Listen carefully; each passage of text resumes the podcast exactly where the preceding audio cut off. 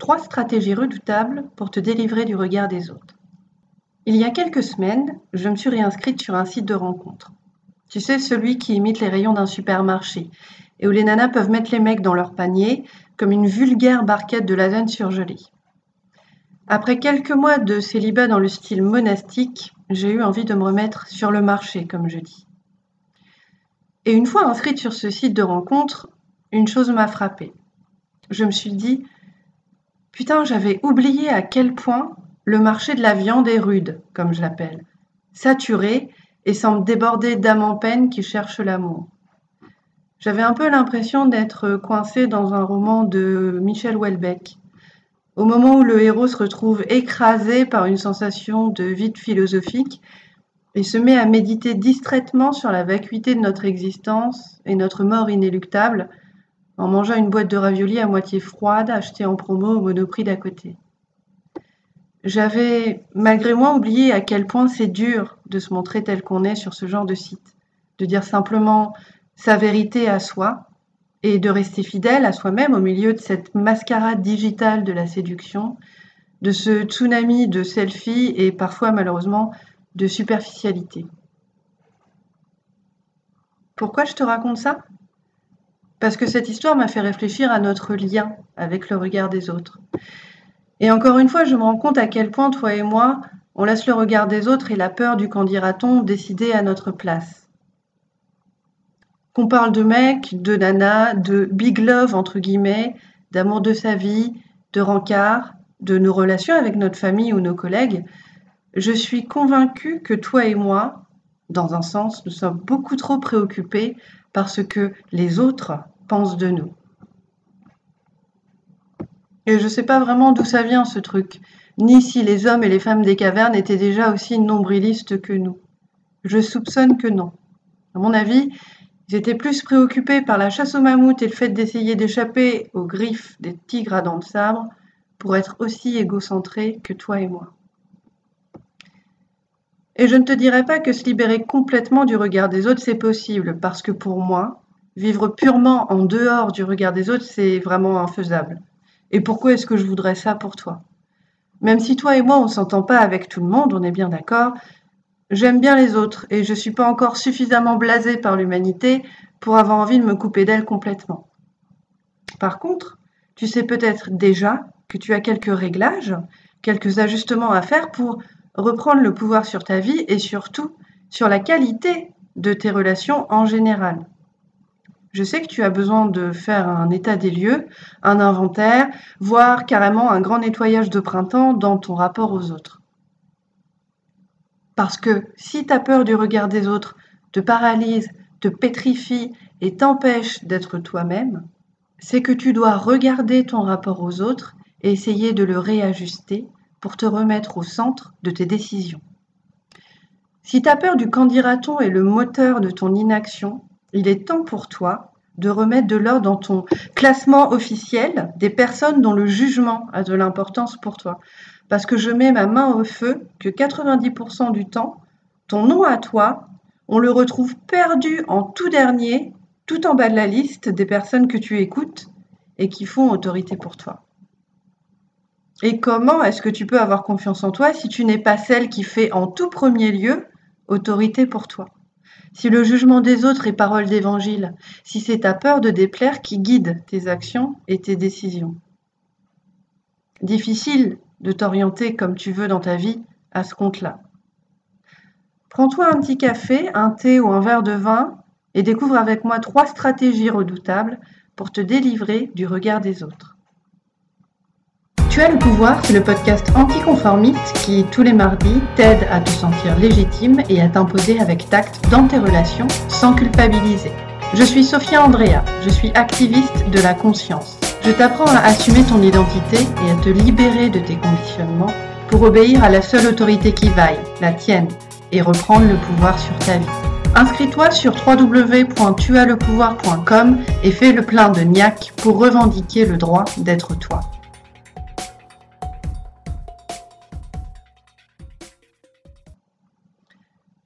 Je sais très bien que ton nom à toi n'est pas inscrit au panthéon des opinions que tu valorises le plus Et je suppose d'ailleurs que ton opinion, tes sentiments, tes émotions et tes valeurs, tu as tendance à les écouter en dernier parce que tu ne te fais pas confiance. Je sais aussi que tu les remets systématiquement en question et que tu doutes tout le temps de toi, au point parfois d'avoir l'impression de devenir cinglé et que tu te demandes tout le temps si tu as raison de ressentir ce que tu ressens, si tu as le droit de penser ce que tu penses, et si ça n'est pas toi qui en demande peut-être trop aux autres ou qui exagère un petit peu le tableau sur les bords.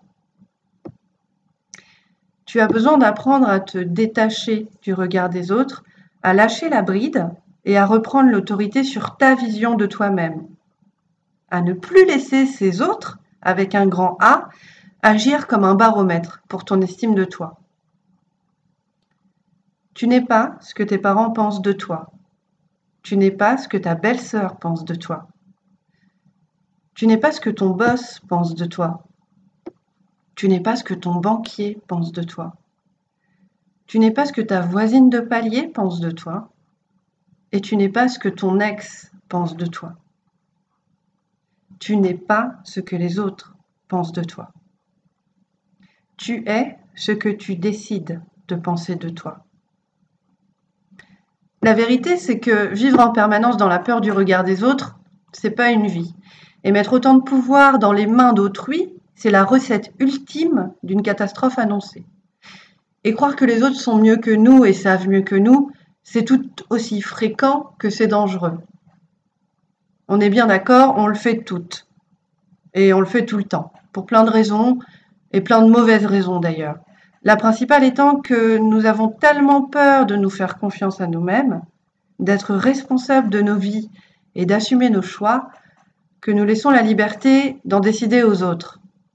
Au moins, si je foire, si tu foires, je ne serai pas complètement responsable, pas vrai? Et de l'autre côté du miroir, il y a ces autres qui te regardent, qui te mettent peut-être sur un piédestal et qui pensent que toi, tu es mieux qu'eux et que tu sais mieux qu'eux. Ironique, non? Je me suis souvent posé la question.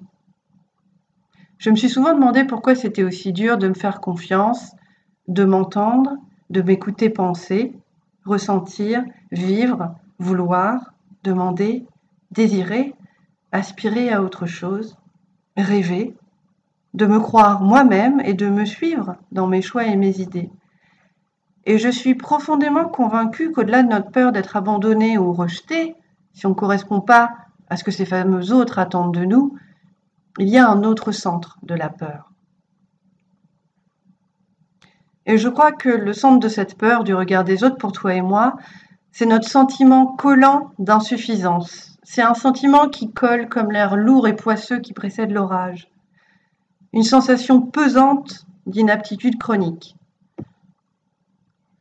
Parce qu'au fond de nous, à cause de notre éducation, il y a un truc ancré presque génétiquement et qui nous fait penser qu'on n'est pas assez bien, qu'on pourrait être plus parfaite, faire plus d'efforts, plus de sport, avoir un meilleur job. Bref, rien n'est jamais assez bien. Enfin si, les autres, eux, sont toujours assez bien, voire mieux que nous. Et c'est la plaie parce que quoi que tu fasses, t'as l'impression que toi, tu seras jamais à niveau. Et c'est là que le démon de la comparaison entre en scène en général, et que le mirage de la société de l'éternelle consommation qu'on connaît nous fait allumer la télé et nous sentir encore plus inadaptés. Heureusement que de mon côté, j'ai décidé il y a quelques années de jeter ma télé. Pour te délivrer du regard des autres, ta mission est la suivante. Tu dois t'autoriser à être la principale autorité de ta vie. Je vais répéter cette phrase parce qu'elle est fondamentale pour toi. Réécoute-la, médite-la, digère-la et honore-la comme la seule vraie boussole qui vaille, comme le phare qui te guidera quand toi, tu sauras plus quel chemin prendre. Pour te délivrer du regard des autres, autorise-toi à être la principale autorité de ta vie. Tu n'es pas ce que ta mère pense de toi. Tu n'es pas ce que ta grande sœur pense de toi. Tu n'es pas ce que ton assistant pense de toi. Tu n'es pas ce que ton collègue Michel pense de toi. Et tu n'es pas ce que ce type avec qui tu voudrais aller boire un café pense de toi. Tu n'es pas ce que les autres pensent de toi. Tu es ce que tu décides de penser de toi. Trois stratégies redoutables pour te délivrer du regard des autres. Stratégie redoutable numéro 1, choisis qui tu veux vraiment écouter et estimer. Choisis deux ou trois personnes dont l'avis et l'éclairage avisé comptent pour toi. Note bien, tu peux les admirer, ces personnes-là, mais le plus important, c'est que ces personnes-là t'aiment, te respectent pour qui tu es et qu'elles te nourrissent émotionnellement, que tu te sentes bien quand tu es avec elles. Si quelqu'un te dévalorise, ne te respecte pas, voire t'humilie carrément, c'est le signe que le regard de cette personne ne doit pas compter pour toi, ni avoir de poids pour te guider dans tes choix.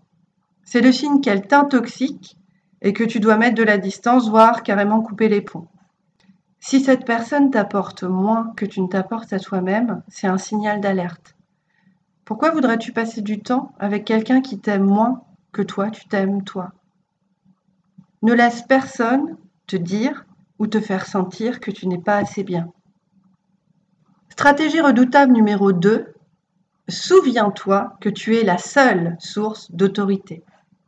Chacune d'entre nous est la source de sa propre autorité. Je ne sais pas ce qu'il y a de mieux pour toi et tu ne sais pas ce qu'il y a de mieux pour moi non plus. C'est ce que j'explique à mes clientes. Reprendre le pouvoir sur ta vie, redevenir la source de ta propre autorité prend du temps. Et psychologiquement, c'est difficile pour toi de te remettre au centre de ton propre regard sans culpabiliser parce que tu as souvent l'impression d'être égoïste et qu'il y a plein de blocages mentaux à dépasser. Mais c'est là la clé de la confiance en toi. Et c'est pas à pas que tu vas y arriver. Plus tu t'habitueras à l'idée que tu es ta propre source d'autorité, plus tu accepteras de l'être et plus tu seras autonome et réellement libre, sans souffrir chroniquement de ta peur du regard des autres. Stratégie redoutable numéro 3. Reste en lien avec ton intuition pour rester en lien avec ce qui est bon pour toi. Il y a plein de moments dans la vie où on fait les choses pour faire bien devant les autres. Sur les réseaux sociaux, ça se voit très bien, par exemple. Combien de gens se sentent obligés d'embellir leur vie pour épater autrui? On se sent obligé de se faire mousser parce qu'on pense qu'on n'apporte pas assez aux autres ou qu'on n'est pas assez bien par nature, ce qui est faux. Tu es déjà assez bien. Tu es déjà suffisante pour te détacher du regard des autres et respirer un peu mieux, essaye de rester en lien prioritairement avec tes opinions à toi, tes valeurs et tes besoins. Demande-toi, par exemple, est-ce que je fais ce que je fais pour plaire, pour remporter l'assentiment général ou pour qu'on pense du bien de moi, pour qu'on dise que je suis vraiment quelqu'un de bien, quelqu'un de cool, quelqu'un de sympa. Est-ce que ce que je fais là, c'est moi? Est-ce que je me reconnais et est-ce que je m'aime comme ça? Est-ce que je me sens en lien avec ce qu'il y a au fond de moi? Est-ce que je sers une valeur qui m'est chère? Ces questions sont vitales. Pourquoi? Parce qu'elles t'aideront à trier le bon grain de l'ivraie et à repérer la raison sous-jacente, le moteur réel et émotionnel de tes actions, l'origine inconsciente, le sens caché l'indice insoupçonné. Ce genre de questions te permettra d'apprendre à te connaître, à t'apprécier, à te trouver cool, à t'encourager, à te tendre la main quand tu seras tombé et à te regarder avec des yeux pleins d'humanité. Aucune autre femme que toi ne peut faire ça pour toi. Ton pouvoir n'est jamais à l'extérieur. Il est à l'intérieur. Tu le portes déjà en toi. Tu n'es pas ce que les autres pensent de toi. Tu es ce que tu décides de penser de toi. Pour te délivrer du regard des autres, autorise-toi à être la principale autorité de ta vie. Et pour aller encore plus loin, inscris-toi sur www.tuaslepouvoir.com et attrape ton coaching par email gratuit de 7 jours pour remettre ton autorité au centre de ta vie. Rejoins-moi et revendique dès maintenant le droit d'être toi. Tu as le pouvoir, c'est le podcast anticonformiste qui, tous les mardis, t'aide à te sentir légitime et à t'imposer avec tact dans tes relations, sans culpabiliser. Je suis Sophia Andrea, je suis activiste de la conscience. Je t'apprends à assumer ton identité et à te libérer de tes conditionnements pour obéir à la seule autorité qui vaille, la tienne, et reprendre le pouvoir sur ta vie. Inscris-toi sur www.tuaslepouvoir.com et commence dès aujourd'hui à construire ton socle de pouvoir.